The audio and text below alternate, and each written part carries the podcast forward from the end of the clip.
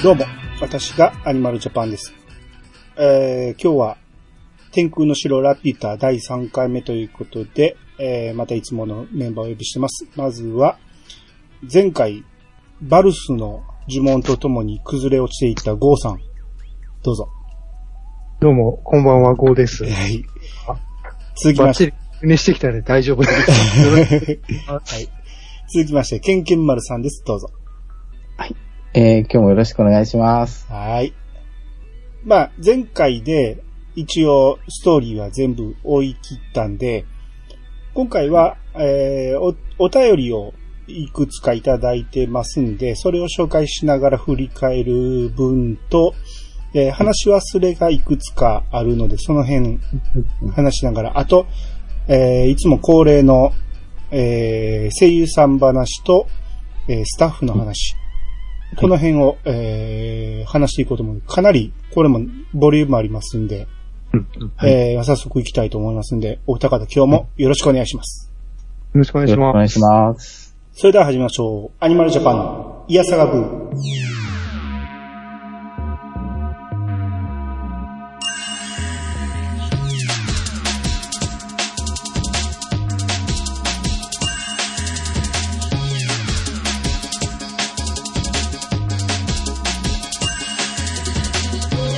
この番組は私アニマルジャパンが毎回ゲストを呼んで一つのテーマを好きなように好きなだけ話すポッドキャストです。改めまして、どうもです。どうもです。どうもです。はい。えー、まずはね、いただいた G メールから、えー、紹介していきたいと思います。はい。まずはサボダイクさん。えーこちらはね、最初の1回目の前半部分の配信をした後にいただいた G メールですね。えー内容もゲストの皆さんの秘話も考察もとても面白く聞かせていただきました。ドイツ戦車の名前の付け方の癖は面白いですね。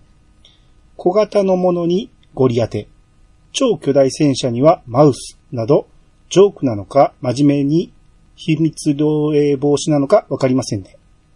これあの、ゴリ当ての名前が巨人の名前から取ってんねんけど、うんドイツは戦車につけてたと、それもちっちゃいやつ、うんうん。荷物運搬用の戦車につけてたっていう話をしたんですね。うんえー、あんま僕はこの辺詳しくないんやけど、えー超巨大戦車にはマウスっていう名前をつけてたらしいですね。うん。まあ、ジョークとも取れるし、まあ一見して名前だけ、あの、盗聴されても、傍聴されても、うん想像つきにくいということかもしれないね。うんうん。大きさがね。なるほどね。うんうん。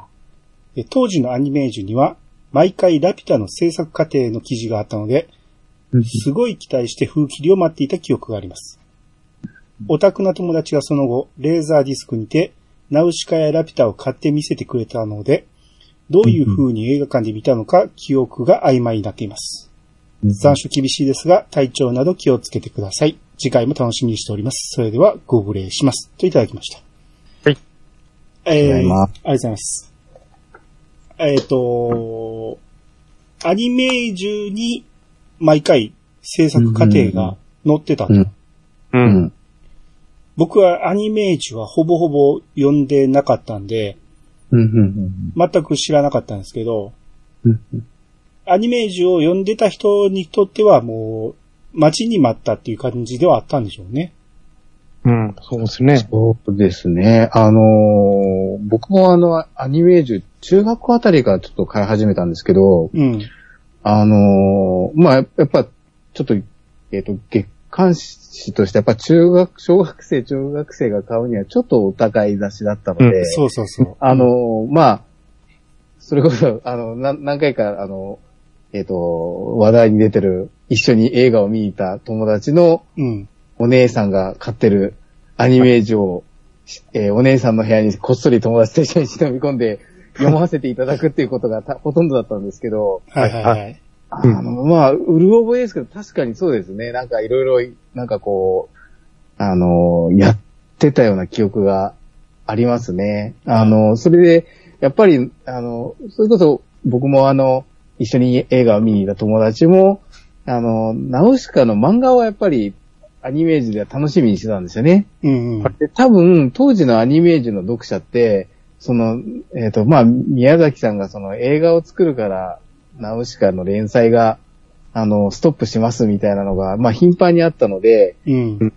やっぱりその漫画をその楽しみに、ナウシカの続きを楽しみにしている読者のためにも、雑誌の中で、今こんな感じで、そのラピュタっていう映画を作ってるんですよってことは、やっぱ変な話ですけど、報告の義務があったと思うんですよね。なるほど。あの、報告しないと、いや、あの、俺たちナウシカの漫画の続きって待ってんだけどっていうふうに 言うようなファンが多分お当時も多かったと思うんですよ。うんうん。はいなんで、あの、そういうファンのに向けて、今こんな映画を作ってるんですっていうのと、あとはやっぱり純粋に、まあ、ナウシカもそ、ナウシカももちろん、あの、楽しみに待っていただいてるとは思うけども、次のアニメも見に来てねっていうのもあったと思うんですよね。はいはいはい。うん。なるほどね。はい。ああ、僕も兄貴の友達がアニメージュとか買ってて、うで、ん。兄貴も回し読みの中に入ってたから、はい。借りて読んでたりしてたんですけど、うん僕は一切触らせてもらえなかったんで、あものすごい意地の悪い兄貴だったんで、独占欲が強いというか、自分のものは一切触らせないんですよね。あ。あでも、その、僕があの、しえっと、友達のお姉さんのうん。部屋でこっそり見てたアニメージュも、うん基本的には友達に対してそのお姉さんは、うん部屋に入るな、見るなっていうような スタンスだったんですよね。あでしょうね。勝手に、あ勝手に忍び忍び込んでるところがバレようもんならもう、なんか、う腕をこう雑巾絞りじゃないですか。みたいな感じで、超怒られてましたからね。はいはいはい。うん、怒られても怒られても忍び込むみたいな感じで。うん。昭和の兄弟でもそんな感じですよね、でもね。そうですよね。うんうん。うんまあやっぱ高校生、大学生のお兄さんお姉さんがいるような兄弟だったんで、うん。はいあの、やっぱその高校生、大学生になるとバイトができるっていうところで、まあ、漫画とか、あの、アニメ雑誌だとか、うんあとはまあ大学のお兄さんだとあのパソコンがあったんですよね、部屋に。あはいはいはい忍び込んでやりましたね。ああ。すごいな。それができるのはすごいな。うん。で、この、レーザーディスクを友達が買ってそれを見せてくれたっていう、この、この環境がすごいですね。うん。あレーザーディスク懐かしいですよ。僕もレーザーディスクのラピュタ持ってましたよ。あ、すごいな。はい。あの、まあ、買ったのは高校生になってからなんですけど、うん。あの、まあ、高校になるとバイトができて、レーザーディスクのプレイヤーと、あとは買いましたね、あの、円盤も。あうん、あの、120分までなんですよね、あの、レーザーディスクって。片面が60分までしかないから。はいへえで。ラピュタって、ラピュタってギリギリ2枚組なんですよ。なるほど。あの、120何分で、120分で収まらないんで、うん。うんギリギリ2枚組なんですよね、ラピュタって。へうんうん。で、60分かけたら、裏っ返してっていうのが あの、バカ、バカでかい円盤をひっくり返すんですよね。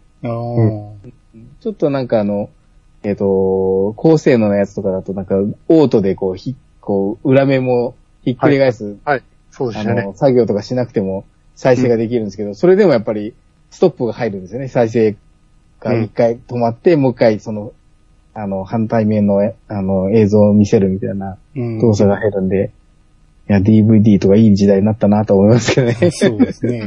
ブルーレイとかいい時代にはなったと思うんですけど。あーレーザーディスクを周りに誰も持ってなかったんで、大学の先輩がようやく持ってたんで、それで見してもらったぐらいで、ああ、そうですよね。うん。うち比較的 VHS が早かったんで、うちうの家は。ん。はいはいはい VHS は結構、録画とかできてたんやけど、はいはい。レーザーディスクが全く異文化だったんで、はいはいはいはい。うん、ひっくり返すとかいうのも全然知らなかったですもんね。あ、そう、バカでかいのひっくり返すんですよ。あれ、なんかでも、あの、変な話、レーザーディスクってあの、ジャケットがやっぱりでかくなるから、はい。あの、レコードを集めるような感覚、あ、感覚だったんですよね。はいはいは。はい結構なんかあの、パルプフィクションとかのレーザーディスクも僕持ってたんですけど、ジャケットかっこいいじゃないですか。はいはいそうですね。はい。うん。なんで、そういうジャケットがこう、でっかく印刷されるんで、うんそういう、そう、これコレクターさんとかでは結構好まれたと思うんですけど、まあ、あの、再生するっていうことだけを考えると、あんまり、あの、でかいし、60分でひっくり返さないといけないんで、あんまり良くはなかったんですよね。そうね。は早すぎたかもしれないですね。そうですね。い今も、なんかハードオフとか行くと LD とか売ってるじゃないですか。ソフトだけとか。はいはいはい。あ、そうなんですね。300円とかで売ってたりするんですよ。うん。へー。飾りとして置いとくのはいいかなって感じですよね。今。あ、う。そうですね。う。うんん、うん、うん。ただあれ、あの、保管の方法気をつけないと、反るんですよ。あ、あそうあ。はいはい。あの、円盤でかいじゃないですか。はいうん。なんかこう。こう、変な置き方とかしてると、円盤がこう、反ったりするんですよね。うんそうすると、あの、うまく再生できなくなっちゃったりとかするんで、うん。はいピチさんもよく言ってますけど、田舎に行くと、はい。鳥よけのために田んぼによく吊るしてますからね。LD。LD のですか？はいはい。使い道ないからいて。で、たまに見かけますよ、田舎行くと。ええうん。確かに存在感ありますね。まあまあね、バカでかいですからね、ディスクが。そうそう、光をよく反射しますからね。うーん。あれ、アニメのボックスとか、めちゃうん重いんですよね、買うとね。あうあ。結構大変なんですよ、持って帰ってくるのが。あーもう大変ですよね。うん。うん。そう、確かに、あの、大学生、大学4年間ぐらいまでの間は LD だったんですよね。うん。あの、うん保管してる、その、うん。再生する円盤とか、うん。あの、ビデオソフトの保管、あの、本当に好きなタイトルを、あの、所有する手段としては、LD が大学4年間ぐらいまでは、あの、主主流ってわけじゃないと思うんですけど、うん。僕なんかの中では LD を持ってたんですけど、うん。あの、やっぱ、プレステ2以降ですよね、DVD って消したの。そうですね。うん。うん、プレステ2が出てからは、もう DVD 一色ですよね。そうですね。うん。うん。一気に世代交代しましたからね。世代交代しましたね。うん。うん。はい。えー、もう一つサボダイクさんで、これははい後半を、えー配信した後のお便りで、うん、うん、うん。えー700年を50年として考えると14世代。はいだから50年というか、50年一世代として考えると、えー、14世代ってことですね、700年。これだから、ラピュタは、えー700年前の話っていうのを、えー、ムスカが言ってたんですけど、うん、それが僕が、ちょっと最近すぎひんかっていう話をしてたんですよね。うん、うん。うん。そんな、その700年前なら、覚えてるやろうとまだ結構、話は伝わるだろうっていう話をしてたんですけど、文字があったとしても、えー地上の一般人にはぼんやりとしか伝わらなかったのかもしれませんね、と。うん。うんうーんこれは、えー物語が1800年代後半だと思うんですよね。うん。で、うんっていうことはもう1000年超えてるわけじゃないですか。えー西暦で言うとね。うん。まあまあリアルな世界ではないと思いますけど、1000年以降であれば、う。うんん。ラピュタの話はぼんやりしたとしても、うん。空に浮いてた都市があるっていうのは絶対忘れないと思うんですよ。うん。もっと昔なら、紀元前なら、うん。それこそ伝わらないと思うんですけど、うん。西暦1000年以降の話だったら、うん。そこまで忘れないと思うんでね。あの、うん。全くの口伝えではなく、多少の文献も残るだろうし、うん。うん。あの、ムスカが古文書も伝わえー伝えられてたっていうぐらいやから、うん。うん。何かしら残っててもおかしくないんちゃうかなっていう僕の疑問だったんですけどね。ウィキペディアにも書いてあるんですけども、はい。はいラピュタが滅んだのが、うん。紀元前500年頃なんですよ。んあの、ウィキペディア見ると、うんラピュタが紀元前500年頃にうん。突如発生した奇病によりその後滅亡したってなってるんですよね。え、じゃあ、合わないですよ。そうそうそう。だからに2000、2000 2000年以上前に滅びたって話なんですね、これね。でも700年ではうん数字が合わないですよ。うん。うん。これまあ、当時のパンフレットにも書いてあるんですよ。紀元前500年に。じゃあ、やっぱり、700年ではおかしいと思って、そこはちょっと後付けでつけたかもしれないですね、その設定を。ああ。まあ、多分、いろいろ、やっぱり作ってみたけど、おかしいなっていうところがあって、その辺は、えー、後でいろいろ、うん、いじっていったかもしれないですね。うん。700年って言わさんかったらよかったのにってことだったんでしょうね。で、えーおまじないと言って習っていたのは、ラピュタでの機械の指令コードではないかと思います。かなり機械が発達していたので、ほぼ全自動で生活が可能だったのではと思います。食事や医療も機械任せで、えー機械任せにできたのでは、えーそういう口伝えをしていたということは、シータの一族でも万が一ラピュタに戻ることも考えていたのかと思うと面白いですね。えー滅びの言葉だけは女系の口伝として秘密にされていたのでしょうね。シータのご先祖の女王が地上に降りることを決めたとき、ムスカの先祖である男兄弟はかなり反対したのではないでしょうか。ムスカの一族には飛行石が伝わっていないため、いつか飛行石を奪ってラピュタに戻りたいという野望を持った一族だったはずです。ここまでちょっと行くと、えーおまじないで、えーシータは教わってたんですけど、あれは、はラピュタを、のな内部を動かすための、えー指令コードではないかと。うんうんまあ、それは多分、そういうことなんでしょうね。実際そういう風に動いたから。うん。で、ほんまのことを言っちゃうよりは、幼い子に伝わるわけやから、うん。えーおまじない程度で覚えといてねっていうことなんやけど、うん。運悪く、両親も早く亡くなっちゃって、うん。きっちり伝わってなかったってことなんですよね。シータには。うん。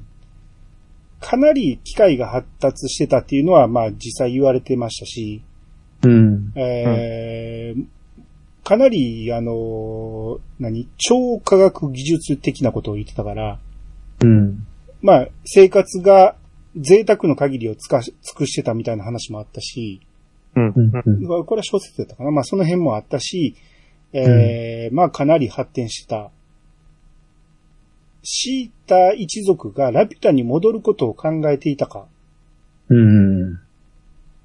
これは多分考察の域だと思うんで、実際にそうかどうかは書いてないけど、うん。そういう風にも考えられるし、うん。もう、うんラピュタ人は基本的にはもうラピュタを捨てたと、うん。えー思う方法もあるやろうし、ど、どっちとはちょっと言い切れないでしょうね。うん。うん、あくまでおまじないとか、えーそういう感じの伝え方をして、飛行石も伝えていくけど、うん。いつかラピュタに戻ってまた、えー空から地上を支配しようって考えてたかどうかうん。はわかりづらいですね。あと、女系っていうのも、まあ、うん僕、僕がもしかして女系な、女系なんですかねみたいなことを言いましたけど。これも実際どうかはちょっとわかんないですよね。うん。これ、サボダイクさんは、えームスカが男系で、うんシータが女系の、えーでないか。だもともとうんラピュタ人は女帝がずっと、えーっと、天帝っていう言い方してましたけど、ラピュタの王様をね、うん。うん。うん。天帝は女王なんじゃないかっていうことなんですけど、うん。はあはまあ、これもはっきりとは言われてないんで、うん。えーシータの家系も、ムスカの家系も、男と女がおらんと子供生まれないから、うん。ずっと女しか子供が生まれないっていうわけでもないと思うし、うん。まあ、たまたま、なんかもしれないですけどね、その、シータの、えーお母さん、おばあさんあたりはずっと女が継いでいってたのかもしれないですけど、うん。まあ、その辺はちょっとわからんけど、まあ、あくまでも考察の域でしょうね、この辺はね。うん。うん。えーまた、ムスカは軍隊ではなく、貴族として政府機関からの出向扱いなので、叩き上げの将軍には嫌われているのではないかと思います。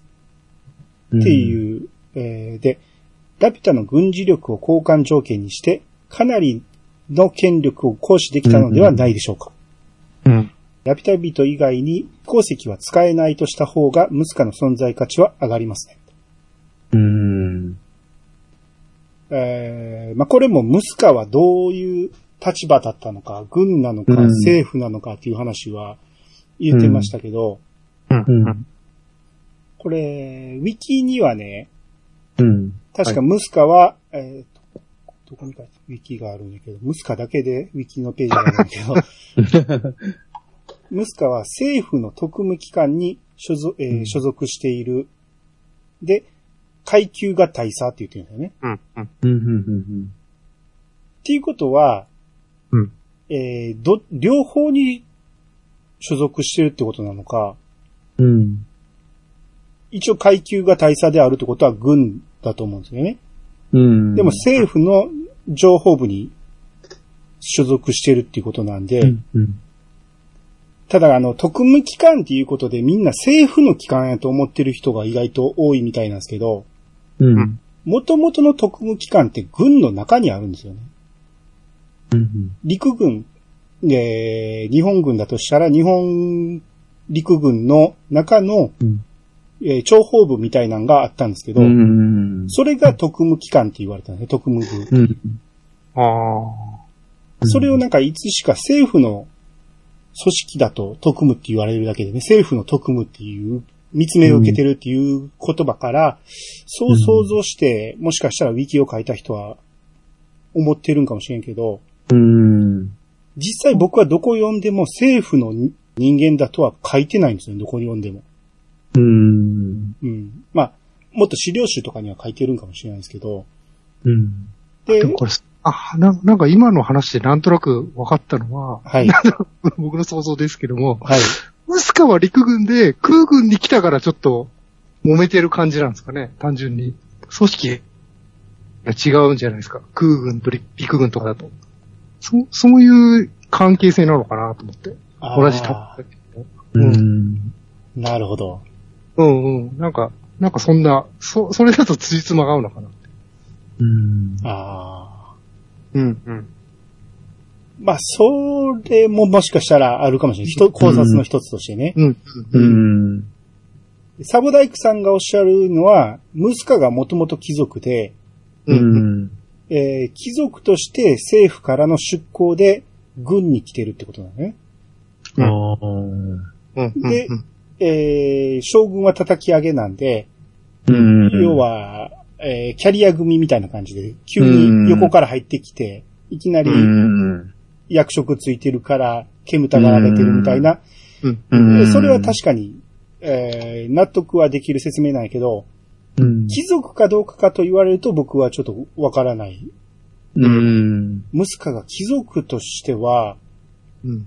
ラピュタ人なはずなんで、あの、うんまあ、700年も経ってますけど、うんう。ん。が貴族になれるのか。うん。うん。まあ、700年もあれば昔どっかのタイミングで貴族にうん。なれた可能性はありますけど、うん。うん。まあ、その辺はでもちょっと語られてないんで、まあ、その可能性はあるっていうくらいですよね。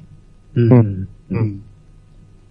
えー滅びの言葉を二人で唱えたのは、何にせよ自分で滅ぼしてしまうのに抵抗があったから、責任を二人で分かち合うという意味合いが、えー意味合いかと思います。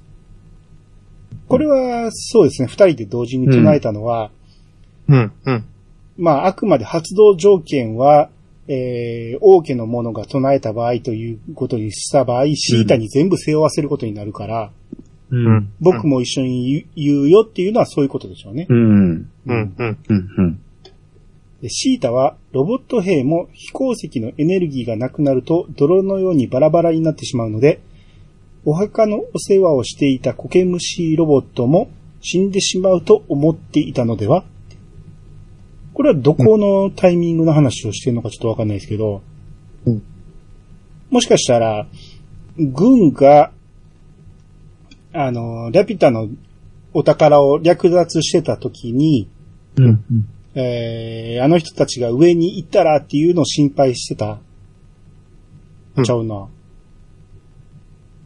どのタイミングの、あ、もしかしたら最後崩れ落ちた時に、うん。ラピュタが崩れ落ちて浮かび上がっていく時に、一一回上に上がったのは、えー、最初におったあの、庭園のロボットうん。あの苔虫ロボットの心配をしたんじゃないかってことかもしれないですね。うん。うん。う。うんん。なるほど。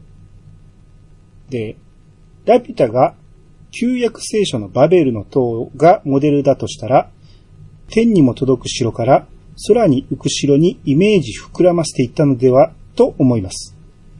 あの物語の結末は、神の側にも、神のそばかなにも届くように、と、調子に乗った人々を懲らしめるため、それぞれ違う言葉で話すようにしてしまい、それぞれに分かれて暮らすようになり、建設を諦めるというものでしたね。話を作る人はいろんな伝承や宗教の物語などにも詳しいので、やっぱり何かしらの影響は受けてしまうのではと思います。えっ、と、ラピュタが、今回のラピュタの城全体が、うん。モデルがバベルの塔って言われてるっていうか、まあ実際そうなんですよね。うん。明らかになんかどっかのバベルの塔の絵と全く似通ったデザインになってるから、うん。まあ宮崎さんはそこをモデルにしたんじゃないかっていう話なんですけど、うん。うん。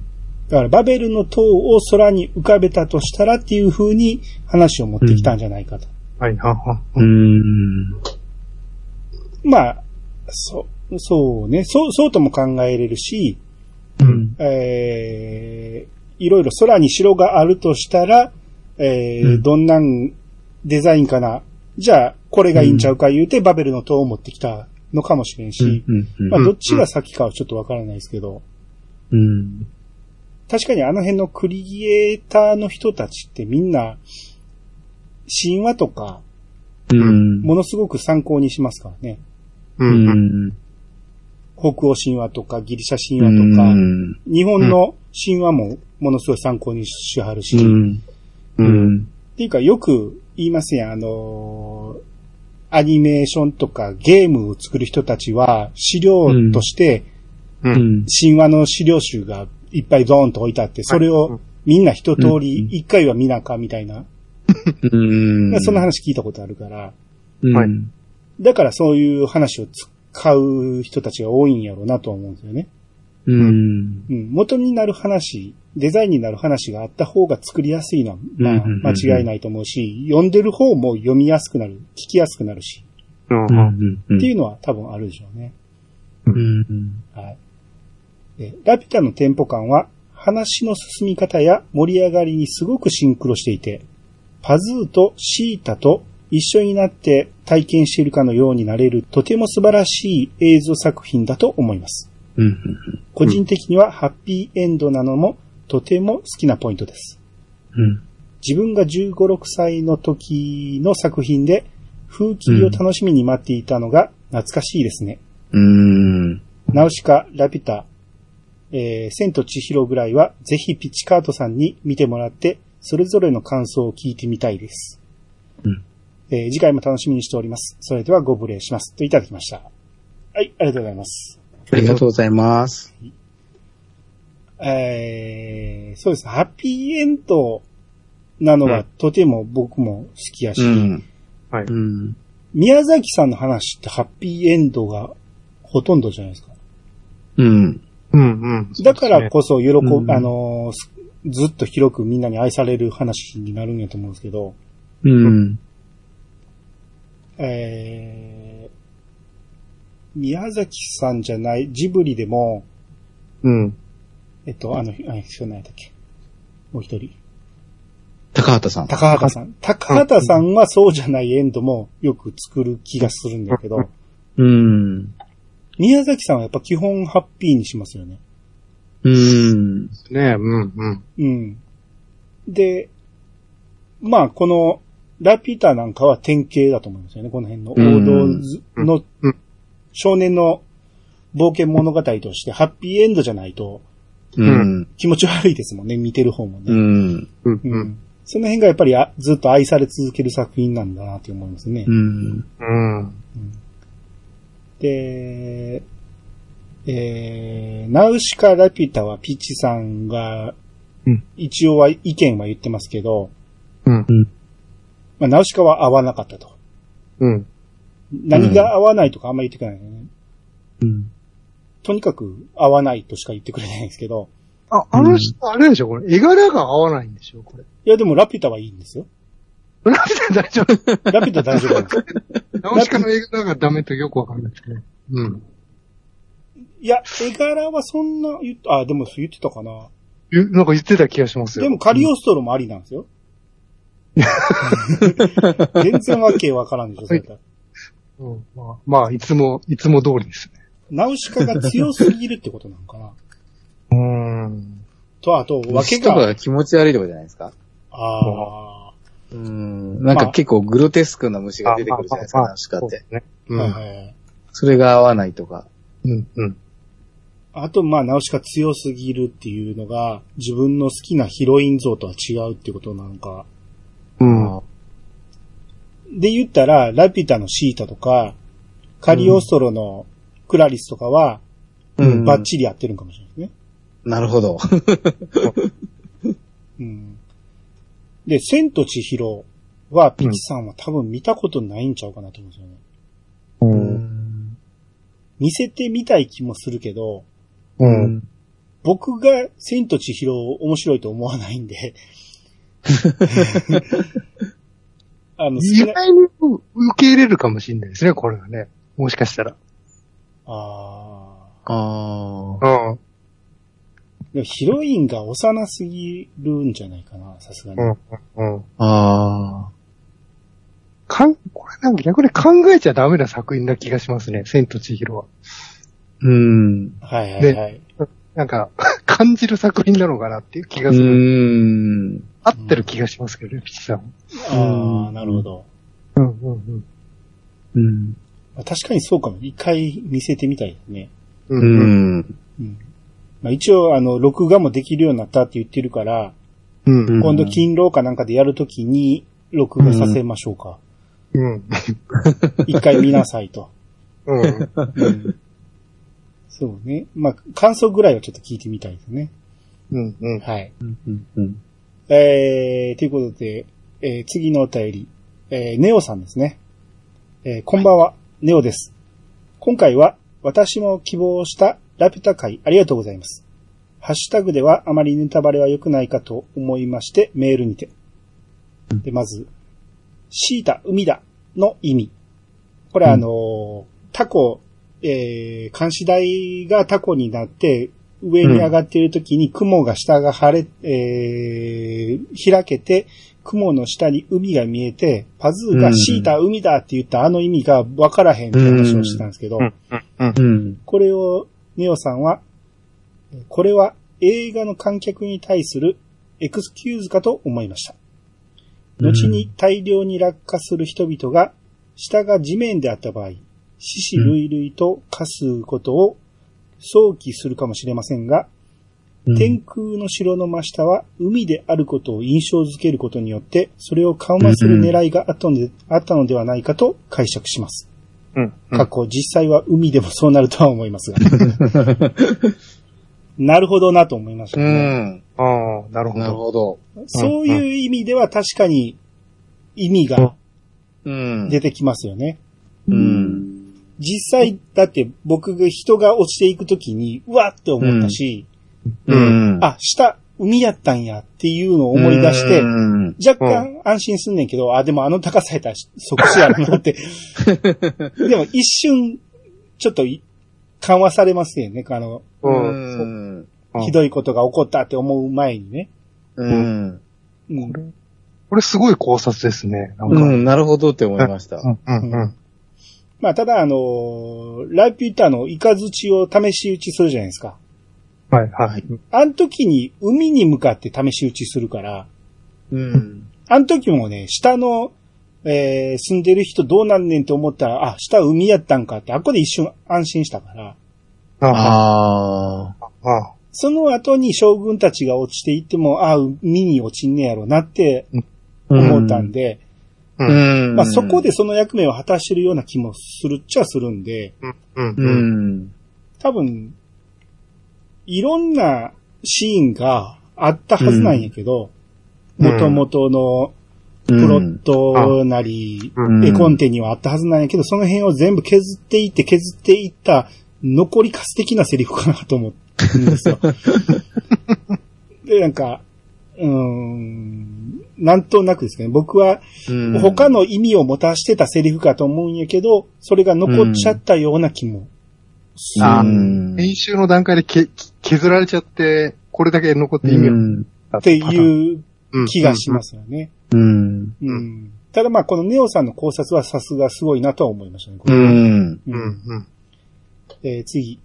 えータコが竜の巣の回廊を抜けた理由。うん。これは不本意ながらゴリアテに便乗したというのが真相だと思います。うんこの時、聖なる光を持っているのは、あくまでゴリアテに乗っているムスカですから、ラピュタのシステム的には、ゴリアテを、えー通すために作用して、それにたまたま一緒にいたタイガーモス号及びタコも引き入れられたというのが本来の経緯だと思います。うんただこれだとパズーのお父さんがどうやって抜けたのかという疑問はあるのですが。っていうことなんですけど、うん。これに関しては、あの、僕はパズーのお父さんが道を作ってくれて引っ張っていってくれたんやけど、そこにシータがいたからラピュタが引っ張ってくれたんじゃないかみたいな、えーうん話をしたんですよね。うん。で、その後、まあこれもね、僕言い訳になりますけど、編集してる時にうん。自分が言ってる話を聞いて、あれ？うんこれもしかして、石を持っているのはゴリアテの方やねんから、ゴリアテのために嵐が晴れたんじゃないかなっていうのは自分でも気づいたんですよ。う。うんん。うん。うんあ、これ違うなって思って、あ、俺アホやなって思いながら編集してたんですけど、う。うんん。うー実際このネオさんがおっしゃる通り、そうかなってうん。思ったんですけどね。うん。でも、もうちょっと掘り下げて考えると、うん。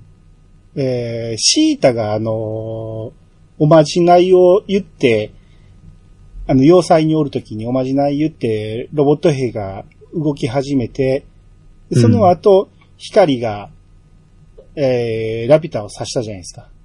うん。はいもうあの段階でラピュタは起動してるはずなんですよね。うん。うんで、石に向かって飛んできているのか、王族、す政党後継者に向かって飛んできているのかは、語られてないんですよ。うん。で、石に向かって飛んできているとしたら、ゴリアテっていうか、ムスカのおかげで霧が晴れた、うん霧っていうか嵐が晴れたんですけど、うんほんまに、シータに向かって、えー、迎えに来てた場合は、えー、シータのおかげ、あのタコが霧を晴らしてくれたのかもしれない。うん。っていうふうにはちょっと僕も後々考えるとそうかなって思ったんですうね。ん。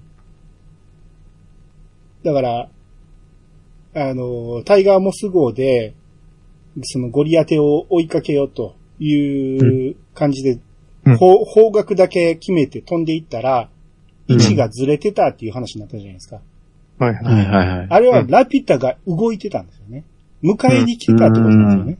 うん。で、実際、タイガーモス号に向かってラピュタはどんどん近づいていってたっていう描写があるんですよ。どんどん近づいていくから、だから、タイガーモス号はまっすぐ進まずに横に引っ張られたんですよ。うん。って僕は思ったんで、やっぱりうんシータに向かってラピュタは移動してきたんじゃないかなって。うん。まあこれも僕の勝手な考察でしかないんですけどね。うん。う。うんん真実がちょっとわからないんで、うん。いろんな意見はあると思いますけど、うん。うん。で、ただここに、あの、ネオさんも書いてますけど、パズーのお父さんはどうやってあこにたどり着いて、うんどうやって帰ってきたのかが全くわかんないですけどね。うん。うん。これは最初に見た時から思ってましたね。うん。お父さんはなぜあれを見れたんやっていう。うん、まあ、こ、まあ、この辺もやっぱり、どんだけ考えても考察の域は抜けれない、ねうん本当のことはちょっとわからないよね。う。うんんで、次、手すりの概念。はいはい。うんこれはうん超科学力を持っているラピュタ人ですから、何か見えない重力か何かで手すりがなくても落ちない仕組みを持っていてもおかしくないような気もします。うん。まあ、なるほど。はい。おかしくはないですね、確かにね。うん。うん。磁力。うん磁力で、その、あれを作るなら、手すり作った方がいいんじゃないかなと思う んですけど、あーまあ、人が落ちないように、もしかしたら反重力的なものがあの周りをずっとうん。うん。うんあったかもしれない。うん。そうですね。キューブ自体も何で動いてるかわかんないですもんね、あれもね。キューブ？ああ、あれ引く、。うんうん。引く、引く石の力なのかな、あれも。なんか別に動線があるわけでもないですもんね、あのキューブ。うん。そうですよね。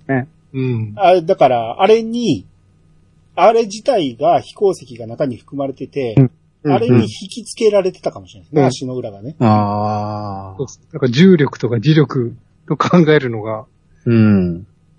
ね、なんか一番ししっくりくるのかなって気がしますね。そうですね。磁場自体、あうん引引力自体がなくて、うん引力っていうか重力自体がなくて、うんう。ん。振り落とされるとかそういうものが一切ないんかもしれないですね。うん。うんうん。まあ、この辺は、これも考えてもわからないんですけど、うん。うん。まあ、いろんな方法でラピュタ人は振り落とされない力を持ってたんでしょうね、そういうのはね。う。うんんうん。ドラえもんの手と同じ原理かもしれない。そうですね。ね。はい。で、バルスの伝達。うん。これ、もしかしたら、アルファ単語チャーリー式に教えたのかもしれませんね。なるほどなと思いましたね。うん。うん。時間がないからそこ省いたけど、映像的には省いたけど、うん。バーは、えーバスのバー、ルーは、えー留守番のルー、スーはスイカのスーとか言って、うん 続けて言わんようにしたんかも。うん。うん。なるほどね。それは、それは、その発想がシータにあの場でできたなら、すごいんやけど、でもこれお互いの認識が、うん。あ、そっか、今の僕の伝え方やといけるんか。別にアルファとか単語、チャーリーとか決めてなくても、う。うんん。えー、何々のバー、何々のルー、何々のスって言えば、作動はしないから。うん。うん。うん。うん、なるほどね。それは確かにそうかもしれない。うん。うんうん。えー、っていうことで、ネオさん、えー、いろいろ面白い考察ありがとうございます。うん。うん。ありがとうございます。ありがとうございます。えー、じゃあ、ここから、ハッシュタグを、えーはい紹介していきたいと思います。えー、まずは、ロモリックさんからいただきました。えー、ラピュタ前半回拝聴パズーの家に忍び込んで飯を食っているドーラ。まず、兄さんがおっしゃる通り、飯がうまそうですよね。うんお歳暮で送られてきそうなハムを食いちぎって、その分厚いハムが口元でブラン。みたいな表現たまらんす。ところで、テーブル前に無造作に並べられた飯をわしづかみしてガツガツ食うかっこよさは、ドラマ、傷だらけの天使のオープニングを彷彿とさせます。あのオープニングを見た人がコンビーフの丸かじりを憧れ、え、コンビーフの丸かじりを憧れに感じたように、でっかいハムや繋がっているソーセージにかぶりついてみたいといただきました。ありがとうございます。ありがとうございます。そうですね。あの、ドーラがあの、むさぼり食ってた、あの辺はほんまに美味しそうなんで、うん。で、あの、ドーラのあの少ない歯で、あの、ハムをよう食いちぎれるなと思いますけど、だあの、ハムだけはね、ドーラがこう、ベローンって分厚く食いちぎった後、一う旦指で持つんですよね。うん。その時に、唾がめちゃってくっつくんですよね。ああっこだけちょっと気持ち悪いんですけどね。う。うんん、ただ、あの食い方をしてみたいなとは思いますけど、うん。うん。憧れではありますね、ハムを。ああいう風に食うのはね。うん。うん。うんで、まあ、あの無造作な食い方は確かに、傷だらけの天使のオープニングは、えー確かに思い出しますよね、あの辺はね。うん。この全然わ僕わかんないですね。このど、き聞いたことありますけども、オープニング見たことないですねあ。見たことないですか、うん見た、ら、うん結構あちこちでパロディ化されてるんで、うんうんうん。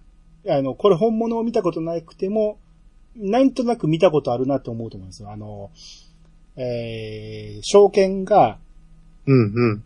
えー、新聞紙を、あのー胸元に、要はナプキンみたいにつけて、でも、ぐしゃぐしゃぐしゃぐしゃ食うていくんやけど、昔のコンビーフ、缶詰のコンビーフ、はいはいはいはい。あれ、あの、開けた状態のやつをガブって感じ、噛む感じね。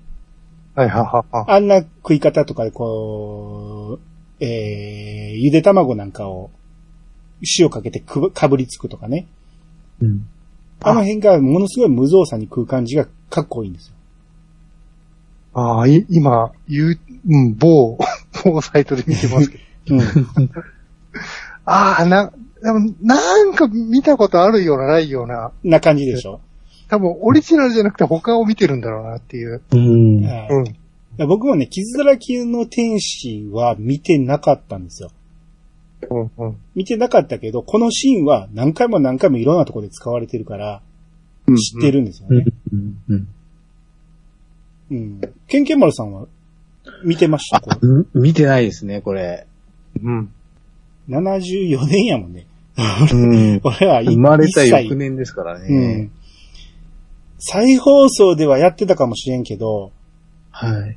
でもかなり上の世代やと思います、これはね。うーん。うん。あーそうそうそう。水谷豊が、証券の、何、弟子、弟子的な感じで、ははは。うん。そんな感じなんで、うん。かっこいいドラマの典型としてよく言われるんやけど、うんちゃんとは見たことないドラマですね、これはね。う。うんんただあのシーンはほんまに、トンネルズとかもすっごい真似してたんで、うん。う。うんん。だから、その辺ですげえ覚えてますわ。うん。なんか、それでもしかしたら見て、触れてるのかもしれないな、そう言われると。うん。そうそう。皆さんとかでやってたと思うんですよね、その、マネをね。うん。うん。むちゃくちゃ食い荒らす感じでやってたと思うんで。うん。うん。うん。はい。えー、続いて、新カッセルさんからいただきました。えーうちは映画館リアタイ組です。うん。兄さんが台本片手に補足してくれたので、全編通じてイメージしやすかったです。この作品でボーイミーツガールという作品ジャンルがあることを知りました。といただきました。うん。ありがとうございあまりがとうございす。ます。えっと、カッセルさんも同い年なんですけど、うん。えーリアタイで見に行ったということあうん。あ、同じですね。でね。はいはい。うん。で、僕、台本片手に補足してるわけじゃなくて、あの、はいブルーレイに台本が丸々デジタル化されてはい。あるんですよ。それもテキスト文章になってるわけじゃなく、手書きの、うんえー画像がペタペタ貼ってある感じなんで、はい。はい。はい。写真めくっていく感じで見なあかんから結構重たいんですけど、うん。うん。うん。で、それをあらかじめ見て、あ、ここ喋れるな、ここ喋れるなっていうところ、ポイントを、えーうん書き出して喋ってただけなんで、うん。だから台本片手に喋れたらもっと喋りやすかったかなとは思うんやけど、そうではなかった。うん。うんあで、ボーイミーツガールうん。を、えー最初に知ったと。うん。ボーイミーツガールという言葉自体をいつ知ったかな？もう TRF ですよ。確かに。で、確かに。もう、多分そこが最初じゃないですか、多分。うんだジャンルとして、その少年少女が出会うっていう、うん。うん、うん。そういう物語というのは、うん。昔からある気もするもんね。うん。うん。確かにボーイミーツガールっていう言葉を、言葉として認識したのは確かに TRL ですね。うん、うん、うん。でも、そそう、いつからいるってなったら、ボーイミーツガールもの作品とかって言葉ってね。うん。そっか、でも、ラピュタを見た頃はまだす、こう、これがそういうものだっていうのは認識はなかったと思うんですよ。僕なんかは。うん、うん、ううんん。うん。そうなんですよね。だから今見るとね、うんあの二人ラブラブやなって思うけど、うん。子供の頃そうは思ってなかったですもんね。うん。うん。普通になんか、少年と少女がなんか冒険してるっていう感じにしか思ってなかったんやけど、う。うんん。あ、うん今見るとこの頃はラブラブやなってわかるのは大人になったからなんでしょうね。うん、うん。うん。うん。そうね。1000年代入ってからぐらいじゃないですか。じゃ、ジャンルとして。言われ出した、確かに言われ出したのはそうですよね。ただ、うん、うん。後から考えたら、うん。昔のあの作品はそうじゃないかみたいなのはあるかもしれないですね。うん。だってはいコ、コナンとラナだってそうじゃない？そうそう。そうですね。んそうそうそうそうう。ん。うんうん、うん。遡ればそういうのはあるんでしょうけど、うん。うん。カッセルさんからするとそれを意識させてもらったのがこの作品だっていうことかもしれないね。うん。うん、うん。少年少女が出会って、えーお互い惹かれ合ってるからこそ冒険していくっていう、はい、はい。うん。うん。うんそういう意味ではそうかもしれないね。ううんん。だって、僕作品中、シータが、あの、うパズーに惚れた瞬間っていうのを、あの、だから、えーパズーが首に、えー飛行石ぶら下げて、飛ぼうとしたら下に落下して、うん。レンガが崩れたっていう話をして、その後、はいはい。シータも助けよう思ったら自分も落ちてしまって、その時に自分を気遣ってくれたことで、えーうんパズ、パズーのことを好きになった。それが台本に書いてあったっていうことを言って、うんシータはそのタイミングで好きになったんやけど、うん。パズーはどのタイミングで好きになったんかっていう、今やったら考えれると思うんですよ。うん。で、パズーがシータを好きになったんってもう、一目惚れやと思うんですよね。ああ。うん。うん、うん。空から降ってきて、うん。人間だと思って、うん。抱きかかえよう思ったら、あ、女の子だって、女の子に、うん。多分同じ年頃の女の子に触れるのはもしかしたら初めてかもしれないじゃないですか。うん。しかも、お姫様抱っこをしようとしてるわけじゃないですか。はい、はい。うん、この時点でドキドキじゃないですか。うん、うん。は初恋だと思うんですよ、もうそこで。しかも可愛い。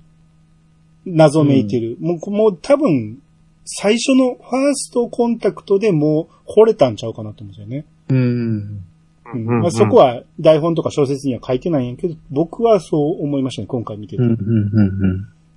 でもそっからずーっとパズーはシータ、シータってずっと言ってますからね。うん。はははしかもあの、意識のないシータを、おん。ぶして自分の家まで連れて帰ってますから。うん。もうあん。だけ密着したら、そら好きになりますよね。うん。年の頃からもう12、3歳でしょ、うん。もう、もう、そら、それ、シータ大好きってなってるでしょ。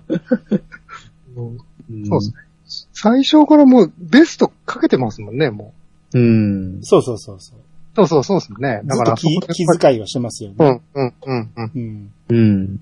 で、おんぶして帰ってるっていうのは小説の中にその描写はあったんですよ。うん、うん、うん。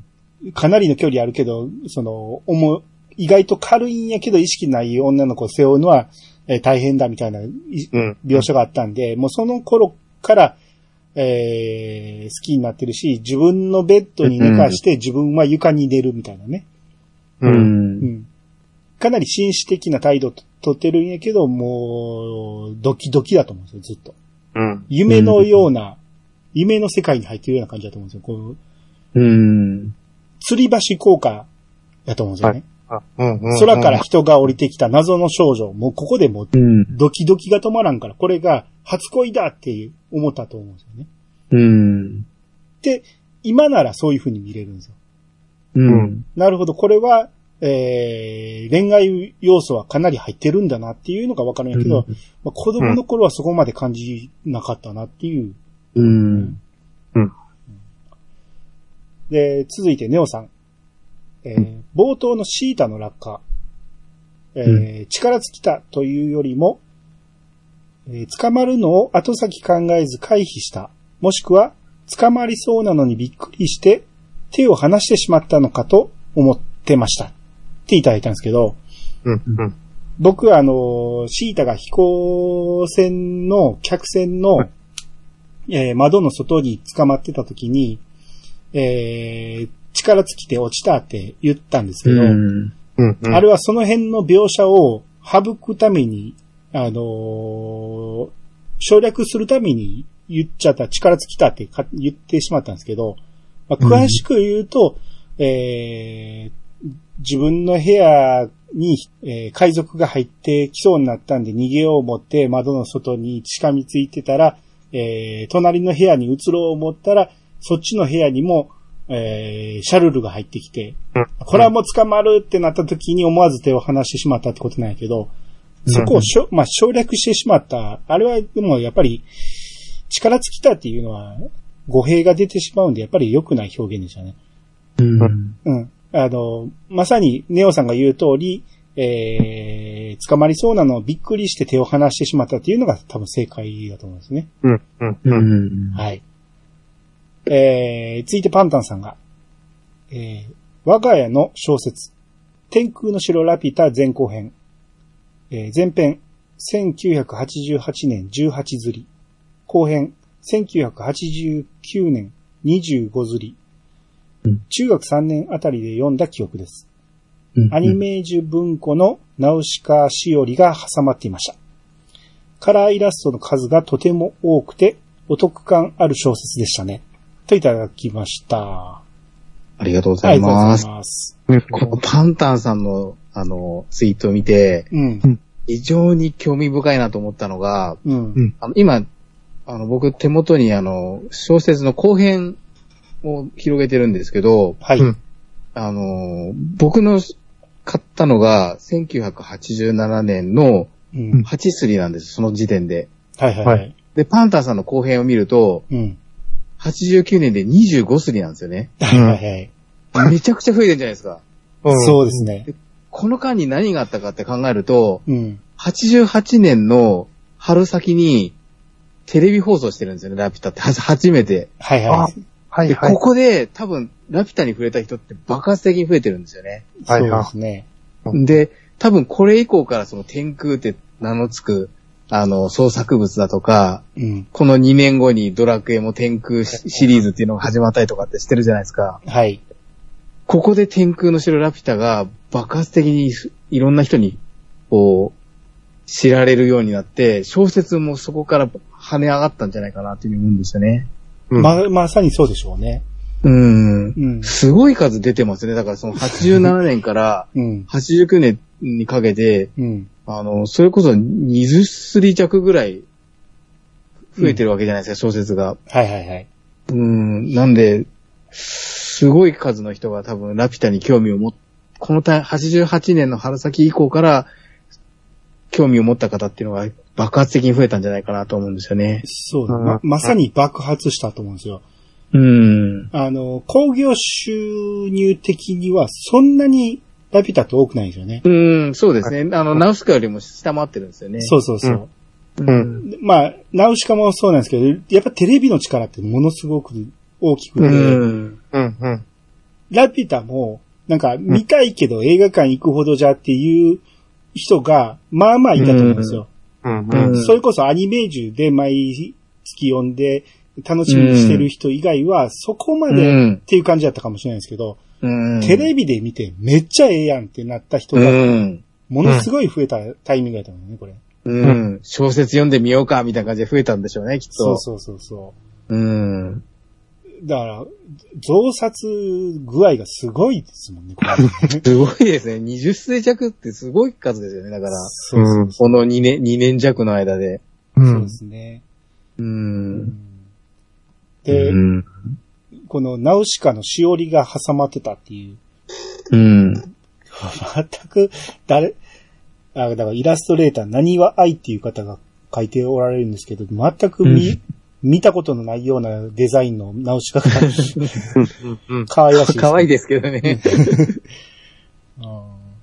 これ、この小説の話は何回もしてるんですけど、ほんまによくできた小説なんで、うん。今からでも遅くないんで、ぜひ、えー買うべきだと思いますね、これは。うん今でも買えるっていうのはすごいですよね。まだ本当にど、僕も最近洞察されたやつを買ってますんで、うん。はい。ハチさんが持ってるな、何スリなんですか、あちょっと待って、ちょっと取ってきます。すぐそこにあるんで。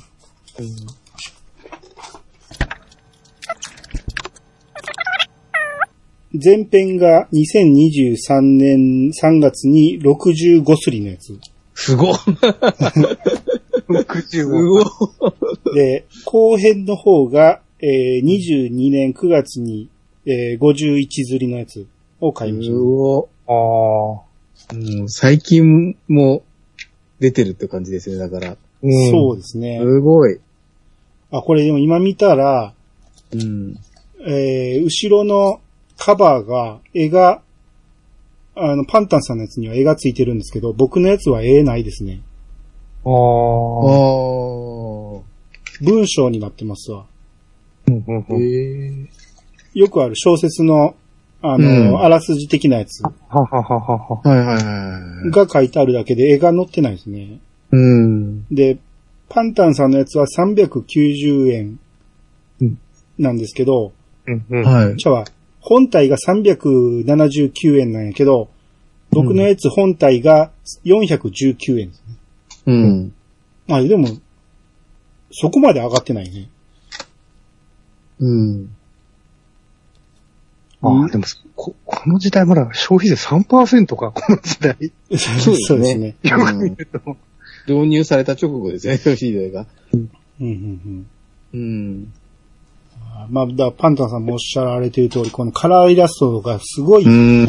お得感があるんで、うん。いいですよね。これが本当にいいんで、うん。はいえーぜひ皆さん買ってみてください。はい。えー続いてワットさん。えー2021年12月にアニメージュとジブリ展で撮影してきた写真からラピュタ関連を抜粋してみました。えーその1、うんえー月刊アニメージュでは制作状況が連載記事になっていました。これ前言ってましたね。あの、はい。えーサボダイクさんも言ってたですね。はい。えー初期イメージボードの赤い服の少女はシータの原型でしょうか本編のシータよりもかなり活発な感じですね。ということで、まずここ行くと、これだから、アニメージュとジブリ展っていうのが、え2年前にやってたんですね。うんあの、多分、関西でやってたってことだと思うんですけど、うん。そこで写真が撮れたということで、アニメージュ、うん当時のアニメージュが、えー写真撮ってこう、来ておられてますけど、うん。こここにパズーと空中海賊ドーラって書いてるんですよね。だから、うん最初から空中海賊っていう言葉はあるんですよね。うん。だけど、作中は海賊としか言ってないですもんね。うん。うん。うん。うん。でなぜかパズーがスパナも飛ん。でるというね。あ、でもこの表紙のアニメージュ覚えてるなおー懐かしいな、なん。か。うーん。まだ制作中やからまだ、うん。あの、ドーラの髪の色もまだ黒なん。ですよね。うん。ドーラピンクですもん。ね。う。うん。ん。3枚目にシータの、えー、原型になっている女の子。うん。シータ・トエル・ウル・ラピュタって書いてるんですけど、この時まだリュシータじゃないんですね。うん。うん。うん。映画ではリュシータって言ってますもんね。うん。これアニメージュの記事ですよね、多分。っていうことでしょうね。うん。何気にネタバレじゃないですか、これ。ほんまや。これ、えー、ってななるとこじゃないですか、だって。今思うと。ほんまやね。まあここの時代はそんなもんです。でもね。うん。パズーの福北シータか。あうん。えーああ、4枚目が全く違うね。あ、でもこの画像は、あの、ロマンアルバムっていうなんかあの、ラピュタの、あの、ムムック本みたいなのを僕持ってたんですけど、うん。これに出てましたね、このイメージ。みなんか見たことあるなと思ったんですけど、えー要は多分その制作過程みたいなのを、そのロマンアルアルバムっていうその、ラピュタのムック本う。うんん。うん。には、あの結構、イメージボードだとか、初期のそのデザインはこうだったみたいなのがまとめられてたんですけど、うん確かそこでこのイメージボードは見たことがありますね。完全にナウシカですよね、立ち姿が。うん。うん。そうね。顔顔とかもな、ナウシカですもんね。で、確かどっかで見たんやけど、うんシータってもともとドーラの娘の設定やったらしいんですよ、最初は。あ、そうなんだ。だから腰。にこれ銃もぶら下げてるじゃないですか。はいはいはいはいはい。多分その時の絵じゃないですかね、これは。はいはいはいはいはい。海賊っぽいですもんね、この感じうね。ん。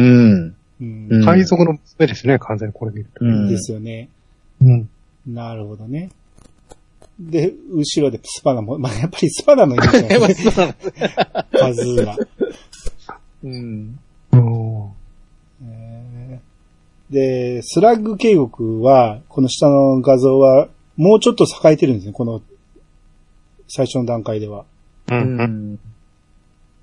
映画ではもう錆びれまくっていて、もう建物もかなり崩れてる感じだったけど、うんこの時はまだけん煙突から煙も出てるし、はいうん。うん。だから最初はこんな感じだったってことですね。うん。うん。うん。うん。で、うん。えー、その2、宮崎監督が絵コンテに苦労されている様子がわかりますっていうことで、うん。こちらも、絵コンテ、あ、こ今度のシータは、あれですよね、ハイジみたいですよね。うん。うん。うん。この、この絵コンテムってやっぱり鳩は出すの決まってたんですかね、もああ、ほんまですね 見ると。うんうんうんああ、これちょっと今手元にある絵コンテと比較してみようかな。154カット。154。あ、でもほぼほぼ同じだな、今。今、あの手元にある絵コンテの内容と、このい、えっ、と、鳩のシーンうん。は、内容的には変わってないですね。うん。じゃあ、同じものかもしれないですね、ここ。うん。ここはだからそんなにいじってはないかもしれないですよね。うんうんうん。6割絵コンテがアップしたけど、完成はまだまだだっていうことで、いろいろまたそうですね。変わっていってるっていう。うん。うん。うん。うん。それこそあの前回あの、えっ、と、少しお話しした、ラピュタに到着して、ムス、ムスカがホログラムで出てきてと、と、っていうあたりからの変更コンテっていうのが、うんうんあ、の、コンテの、あの、トップページのところに書いてあるシーンっていうのが結構続いてるんですけど、うんはこのあたりなんかもう本当に多分時間的に削ってくれ削ってくれみたいな感じで差し替えたような感じなんでしょうね、きっと。ああ、うんそうですよね。うん。なんかあのーラピュタの構造的に、あのー雲を出すとか、風を送るとか、吸い込むとかいう機構もあったらしいんですよね。うん。うんただ、そんなんを描いてると、もう話が進まへんから言って、その辺も全部バッサリしていったらしい。うーん。うんなんか、その辺も気にせず作ったバージョンとか見てほし、見てみたいですけどね。完全版的な。完全版あ完全版。うん。な、2部、3部構成になってもいいからね。う。うんん。あー新ラピュタとかでもいいですけどね。安野さんが。うん。えー、その3。は、えー配信で話が上がっていたフラプターの飛行パターンをカナダ、カナダ吉則さんが手掛けていたというくだりが記事になっていますね。うん。当時はリアルタイムで、えー毎月アニメージュを買って読んでいたので懐かしいですっていう。うん。あ、これもなんか、ロマンアルバムに出てたのと、なんとなく似てますね。うんうん説明説明のところとか。うんそう僕はあの、えっ、と、ラピュタのそのムック本のロマンアルバムっていう、あの、ラピラピュタのムック本で、うんうんカナダさんがこう、試行錯誤しながら フラピュタの動きをつけたっていうのを記事、記事で読んだんですけど、うん。うん。結構なんか身振り手振り交えながら、スタジオでいろいろやったとかっていう話は読みましたね。はいはいはい。うん。このね、フラプターのところに関してはね、あの、パンフレットにちょっと面白い記載があったんですけども、うん。。はいい。フラプターがリアルに飛んでれる見せかけるためには、うん。1秒間に48回羽を動かさないと、うん。リアル見えないってなったらしいんうですよ。ん。でアニメ映画って1秒間に24コマなんで、うん。それを再現するのがめちゃ苦労したっていう話らしいです、これは。はいはいはいはい。なるほどね。うん。うん。だから最初は鳥のようにバタバタさせてたんやけど、むうん虫のように、もう見えないぐらいうん。うん動かさんとダメだってことだよね。うん。うんなんとなく見てたけど、すごいことをやってたんですよね、これね。すごいね。ここういう、そのジブリ展を、うん。まだずーっとやってくれてるっていうのがいいですよね。この、そうですね。未だに客が集まるってことなんでしょうけど。うん。あちょっと変えてるんですよね、このなんとか展っていうのを。うん。はいはいはい。今年は金曜ロードショーとジブリ展だったんですよ。あ、そうなんや。そうそうそう。微妙に変わってるんです。なるほどね。そうそうそうあーだから、アニメージュの記事がいっぱい出てたってことだね、これはね。うんああ。うん。なるほど。うん。なんぼでもできますよね、こんなんね。うん。で、その4、えーポスター関連。楽しきかな血湧き肉踊る漫画映画。うん。うん。うん。えー見せられたのは少年。憧れたのは少女。ラピュタは空に浮かぶロマンの国だから。このコピーいいなぁと。うん。あー、なるほどね。血湧き肉踊るってなんか、うん。昔、よう言ってましたよね。これはでもなんかラピュタの企画が立ち上がった当初からずっと宮崎さんは言い続けてますよね。はいはいはい。あのーまあそれこそき企画趣旨書みたいなところにもこの言葉を頭に、あのーもう一回作れないか古典的な冒険、あの、活劇を、血湧き肉踊る漫画映画を作れないかみたいな形で、ずっと言い続けてますよね。うんうんうんうんうん。夏空でもこんなこと言ってたような気するな。ポスターもこんなん、うん当時のものを持ってる人はお宝ですよね、こんなんね。うん。1枚目の写真、写真の一番右のポスターからなんかすごい覚えてますね。はいはいはい。これなんかめちゃめちゃ見た記憶あるんですけど。ああ。うん。あ、あれですか、パズーとシータがそうそうそうそうそう。手繋いで下にタイガーモス号が。そうそうそう。あ、これね、あの、どっかのタイミングでそのパンフレットの表紙になってますね、これ。あ、そうなんですか？んで、あの、一番左のデザインのパンフレットもあるじゃないですか。うんはい。これが一番よく見るやつですね。うん。うんあの、なん、どっかの世代でこれが表紙になってるパンフレットもあるんですよ。へえうんうん。多分、左のやつは多分、あの、DVD とかもこんなうんやつですよね。カバーそうですね。う。うんこれ真ん中のやつが一番、あんまり記憶にないですね。はいはいはい。うん。で、えーその後、えー展示されていたラピュタの模型。うんラピュタへ向かうパズーとシータはもちろん、橋の上にロボット兵がいたり、根っこ部分の飛行石が光っていたりと、細かい部分まで作り込まれていましたっていう、模型もあるんですね。あ、こういうのもあるんですね。うんへこれ遠近法であれです。結構大きいんですよね、多分、後ろの人見ると。ああ、そうですよね。ねああ、うん。すご。そっあかこういうのも見れるんだ。うんサイズ感で言ったら、この、パズーとシートが乗ってるタコは、でかすぎますけど。その辺のサイズ感は多分無視して作ってんやるけど。うん。あーだってこの一番上の段の丸いところに乗っかりますもんね、これがね。うん。でこれを見ると、この、あ、これでは分かりづらいか。まあ一応、えー、バベルの塔を参考にしたっていううのは、ん。まあこんな感じなんだよね。うん。ううん。ん。ね。うん。うん。うん。なん。か、僕らバベルの塔というと、バビル2世のあの塔を思い浮かべてしまうけど、本来は違いますからね。う。うん。ん。うん。えー、その6。配信で話題になっていた、ライトフルーツソーダ、ラピ,、はいラピュタの CM についても、えーうんアニメージュにメイキング記事が載っていました。あ、こういうのもあったんだ。商品の瓶や缶の、えー現物とか雑誌広告の展示もあって、これまた懐かしいってうん。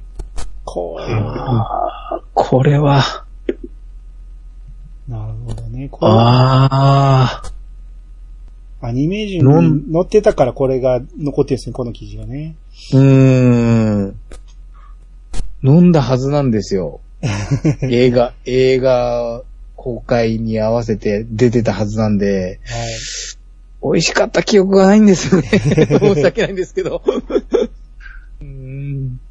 あえこれ4枚目の写真見ると、この、缶が懐かしいですね。これ、プル、プルタブじゃなくて、あの、ああ、本当だ。抜けるやつ。引っこ抜くタイプ、抜けるやつですよね、これ。そうそうそうそう。うん。ゴミになっちゃうやつですよね。そうそうそう。懐かしい。そうね。昔は抜いたやつ中に入れたりしてましたからね。ね、うん入れてましたね。懐かしい。この横の瓶の大きさも懐かしいですよね、これね。懐かしいですよね、これも。なんか、この大きさはなんとなく僕はね、メロイエローとかね、ちょあはいはいはいはい。あの辺のイメージなんですよね。うん。上コカ・コーラの飲み物とかでもこういう瓶とかありましたよね。ありましたね。うん。が、紙じゃなくて、ちょっと発泡スチロールっぽいやつじゃなかったでしたっけ？この、包装の部分って、ビニールとかじゃなくて。え？これどうでしたっけ？発泡やったっけ？なんか、ちょっと薄いスチロール、発泡スチロールみたいに、材ああ、質じゃなかっそっかそっか、そんなんもあった気がする。うんた。ビニールじゃなかった気がしますう。ね。うんん。はいはい。これ、あれですよね、こ、この左側の、えっと、うん。瓶ですよね、これって。うん瓶ですね。ペットボトルまだな、ないですよね。これまだないですね。ないっすうん。瓶ってな、ないですよね、今。ほぼほぼないですね。瓶ののソフトドリンクってないですよね、今。言われてみればそう、そうですね。あの、うん。PC とか、あれぐらいですかね、今、瓶。。そうですすよねそう。ですね。うん。あ懐かしいなこれでフルーツ、このサイズでフルーツパンチ飲んでたな。あフルーツパンチ。そうなん です。こもう僕らの間ではもうフルーツパンチがもうトレンドだったんでね。だからもう何か、何かにつけてこのライトフルーツソーダラピュタはやっぱフルーツパンチには勝てないよね、みたいな感じで。もう圧倒的なもう王者だったんで。まあ確かにフルーツパンチは一世風靡しましたからね。う。うんんうんフルーツパンチとクイッククエンチとかあの辺の時代です入りましたよね。ね。うんじゃあ、酸っぱいやつね。クイクイッククエンチね。ガムとかありましたね。ガムとかいろんなの出ましたよ。うんうん。アイスクリームとか美味しかった。あの、シャあシャリシャリのアイスがね。えー、連投失礼いたしました。ということで、あれ、ありがとうございます。ありがとうございます。はいそ。れも、貴重なお写真ですね、これもそう全部。ですね。はい。えー、次、ケンケンマルさんの分、えー、じゃあこれケンケンマルさんに呼んでいただきましょうかね。あ、はい。はい。えっ、と、天空の城ラピュタで美術監督を担当された山本二条さん、聖居とのことです。えー中学生の頃、宮崎駿さんの絵コンテと一緒に購入したのが、えーラピュタの背景を集めた The Art of ラピュタ。えー自分が大好きな自分作品を支えた方の旅立ちは寂しいものです。ご冥福をお祈りいたします。はい。えっと、この山本二蔵さんっていう方が美術担当されておられたんですけど、はい。今年お亡くなりになられたんですね。そうですね。8月19日に亡くなられたっていうようなツイートが入ってきて、うん。うん、残念ですよね。うん。うん70歳で亡くなられてるってことなんで、うん、あうーん、ああ、ね美術館もあるんですね。山本二蔵美術館って。うん、みたいですね。うん。やっぱあの、天空の城ラピュタで、あのやっぱ印象的な雲をたくさん描かれた方なんですよね、あの、山本二蔵さんって。はいは。はいいなんで、あ結構やっぱ後の、後の方とかが、うん。あのラピュタの雲を描いてくれないかみたいな依頼をされる方が結構多いらしくて、あの、まあ、有名なところで言うと、やっぱりその、えっ、と、細田守さんとかがやっぱり、その天空の城ラピュタの、あの、雲を、その時の、時をかける少女で表現してもらえないかみたいな、はいあの、依頼をしたりとか、うん。二蔵雲とかって言われてるらしいんですけど、はいはいはい。うん、やっぱ、いいろんな方に影響を与えてますよね、やっぱり、山本二蔵さんも。そうですね。これあの、スタッフの時に話そうと思ってたんだけど、未来少年コナンでは美術監督をされてて、うん。えー名探偵ホームズでも美術監督。うん。、で、カリオストロの城の時は背景を描いておられて、うん。で、劇場版ジャリンコ知恵では、また美術監督もされてて、ははいはいい。。で、さよなら銀河鉄道39では、えー背景、うんさっき言われた時のかける少女では美術監督。で、うん最近で言ったら、天気の子。はいはいはいはいはい。天気の子でも、えー、気象神社絵画、えー、あと天井画。まあ、どの部分かわからんけど、なんか、ありましたね。あの、天気の子のうんそういううん。神社のところとか。あの辺の絵を描かれたってことなんですね。はい。だから、つい最近までもう第一線でバリバリやられてたってことなんですよね。はいはい。うん。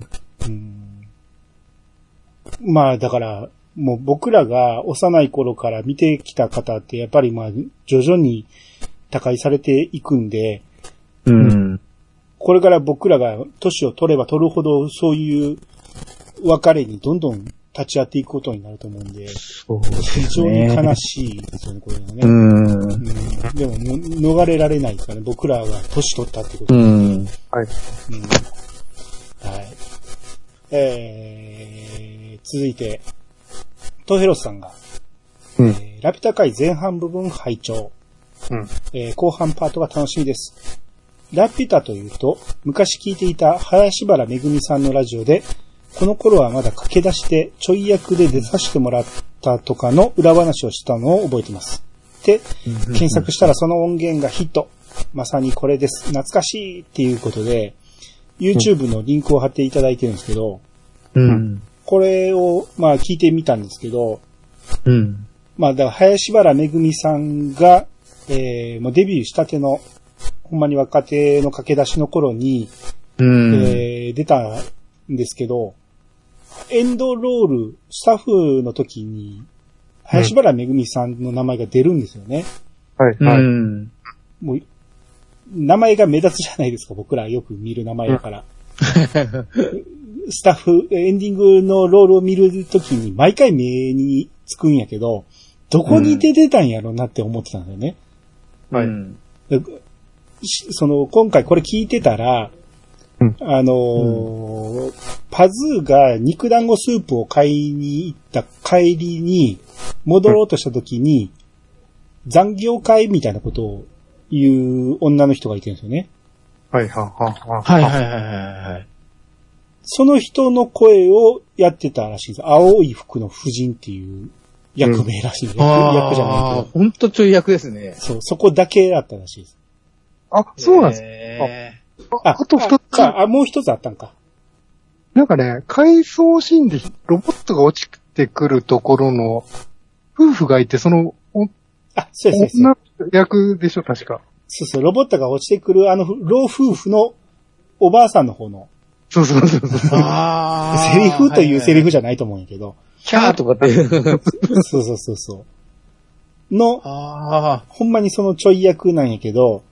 はい。あの、自分の名前、下の名前、めぐみがひらがなやから目立つんですよね。ううん。ーん。だからすげえなんか、自慢になったみたいなこと言って、言ってありましたね。うん。うん。へえ。うん。はい。すごいですね。そううん。林原さんといえば今あの、TBS の日曜劇場のビバンでうん。声を担当されてますよね。ああ、そうなんや。そうなんです。うん。うん。あの、ちょっとネタバレになっちゃうんで、あれ、まあ、まだご覧になってないんだったら、あの、あえて言わないですけど、出てらっしゃいますよ。声声で出演。ええー、あーまあ、林原さんファンはひ必見ですね。まだ、そうですね。はい。うん。あの、ケンケン丸さん情報で言うと TVer で全部見れる。見えます、見えます。ぜひ見てほしいです。もう全話。はい。あ、こ、声だけなんですかちなみに。声、声だけです。ああ。さ最近の多いですよね。ドラマ、声優さんがドラマに顔出すみたいな。ね、うん。ああ、だいぶ増えてますよね。なんか最近多いですね。うん。うん。大河ドラマとかでもなんかあの、うんえっ、と、大塚明夫さんとかが出、とか出たりとかしてますからね。ねうん。うんはいえーっと、続いて、えーネオさんが、あれ、うん最後の最後のロボット兵、なんでバルス聞かなかったんだろう？といただきました。ありがとうございます。はい、ありがとうございます。これ確かにそうですよね。あの、バルスって言った後、ロボット兵がみんな崩れてボロボロになっていったんですよね。うん。ううん。ん。なのに、あの一番頂上部分の庭園のロボットが、うんなぜあれが効いてないんかっていうのは確かに疑問ではありますよね。うん。うん。空飛ぶタイプのロボット兵と、うんあの、上におった苔むしたロボットは、うん。ちょっとちゃうんですよね、形がね。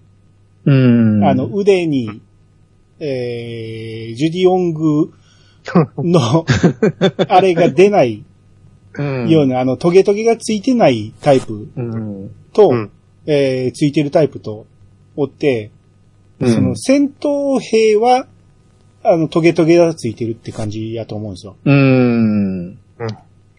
だから、もしかしたら、えーうんバルスに反応するのは、その兵隊型タイプだけかもしれないね。あで、一応僕はあ。はい。使い分けてたんです。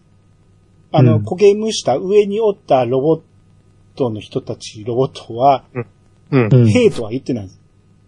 うん。あの、聞き直してもらったら、ああの、僕はあれはロボットと言って、で、うん。シータを助けてくれたロボット兵とか、ビュンブン飛んでゴリ当てを、えー墜落させたロボット兵は、ちゃんとロボット兵って言ってその辺の使い分けをしてるんですよね。う。うんん。うん。まあ、ちゃんと説明すればよかったんやけど、えーだから僕の分け方で言ったら、ロボット兵はバルスに効くけど、ロボットは効かへんっていうことかもしれないですね。うん。はい。まあ、これもただの考察とも言えんぐらいの話ですけど、うん。はい。えー、ついてケンケンマルさんが、えー、こう読んじゃいますけど、小さくてわかりにくいですが、番組内でお話しした落下するムス、えー落下するムスカの絵コンテ箇所、過去赤丸です。っていうことで、これ、絵コンテの部分を、えー画像上げてくれてますけど、はい。この赤丸自体は、はい。ケンケンマルさんがつけてくれたんですか？あ、そうです。後からあの画像加工で。で、つけてあくれたね。はい。で、この赤丸のところに、うん。えー、ムスカってカタカナで書いて、線引っ張って、うん。もうほんまにちょこ、ちょこっとだけしか載ってないですけど、本当に。うん。だから、落ちていってるムスカが、うん。絵コンテにも書かれてるってことですよね。はいうん。うん。下のコマで、下矢印がついてるじゃないですか。あ、はいはいはいはい。これは、ムスカを指してるわけじゃなく、ただ単に瓦礫が落ちていってる方向を示してるだけなんですかね。そうですね。あの、おそらくそうだと思う。多分なんかその、えっ、と、セセル画の部分のなんか、あの、動きの指示とかを矢印で表現してるんだと思うんですけど。はいはいはい。うん。なるほどね。まあこういう感じで、ちゃんとムスカもかけようっていうことなんだね。ちっちゃく書いてでもなん、か、うん、前田真宏さんもよく見逃さずに書きましたよね。そうですね。なんかこんなにちっちゃく書いてあったら、下手したら見逃す人とかもいるんじゃないかなと思いますけどね。そうですよね。う。うんこれ、印ついてなかったらわかんないですよ。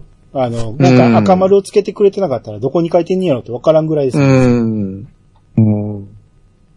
えー、ついてエクセルシュさんが、えー田中真由美、あ、うんこれあのー、YouTube の動画を貼ってくれてて、うんえー田中真由美、ラピュタ、パズーから、えー、ワンピースルフィのセリフ連続披露ということで、まあこれワンピースフィルムレッドの公開記念舞台挨拶の時の、えー映像を YouTube を貼ってくれてるんですけど、うん。えー僕は海賊にはならないよの、えー中の人、数年後には海賊王を目指すことにっていうことで、実際この、僕も言いましたけど、はい。田中真由美さん自体が、えー舞台挨拶で言ってたんですよね。うん。で、正直に言いますけど、僕はこの、えー YouTube を事前に見ました。だからこ、このネタを、えー使わせてもらっただけなんですけど、うんはい。ご本人が、だからこの舞台挨拶する直前に、ラピュタが日テレで放送ああ、された、や、うんはいでど。うんうん。それを見て、あの時は、えー僕は海賊にはならないよって言ってますけど、海賊王に俺はなる、みたいな流れで、二パターンの声を披露してくれたっていう。うん。はい。だから、僕が思いついて言ったんじゃなくて、えーうん。田中真由美さんのを引用させてもらったっていうことうです。ん。なるほど。はい。えー、ついて、のりおさんが、えー、天空剣、V の字切り。いや、意味はないんですけど、忘れないでっていただきました。うん。これはあの、天空何がしってつく、うん。えー物語の中に出てくるのは、あの、ラピュタが最初じゃないかっていう話を、まあ僕らがしてたんですけど、ああ、はいはい。この天空剣 V の字切りって、まあボルテス5ですよね。はい。そうですね。うん。もっと前にあったんですね。うん。うん。天空剣っていうのが。う。うんん。で、あ、そうやそうやって思ったんやけど、あ、これ見て思い出したんが、あうん、そういや、あのー天空ペケ事件って、ドラ、ドラゴンボールであったじゃないですか。ありましたね。あれって、これを言われて初めて気づいたけど、ボルテス5をもじってんねやと思って。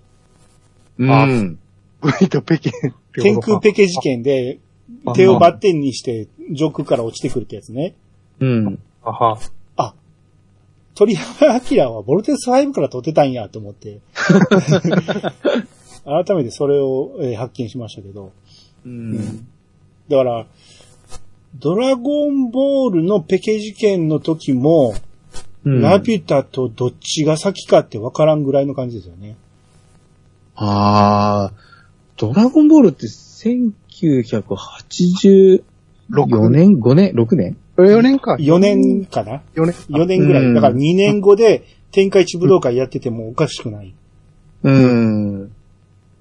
まあ同じぐらいのタイミングが。でも、まあ、うん。鳥山先生は間違いなく、あの、ボルテス5から取ってる。あ、でも、今、天空ペケ事件は、今、画像見たんですけども、うん。これそうか、多分そっちじゃなくて、フライングクロスチョップをそのまま日本語で言ってるだけなんじゃないですかね。うん。ああ、そっか。そっちかもしんない。もしかしたら。うん。あーまあ、そっか。たまたまかもしれない。でも、フライングを天空っていうセンスすごいですよね。うん。うん。まあだから意外と天空っていうのはまああったんやけど、うん。うん。でも、多分、爆発的に使われるようになったんは、ラピュタで間違いないとは思いますよね。う。うんん。うん。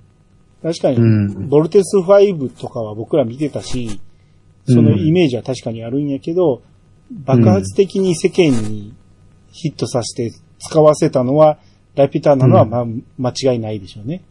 うん。うん。はい。だから、えー、忘れてた天空圏を思い出させていただいて、ありがとうございますと。うん。はい。そんな感じですね。うん。はい。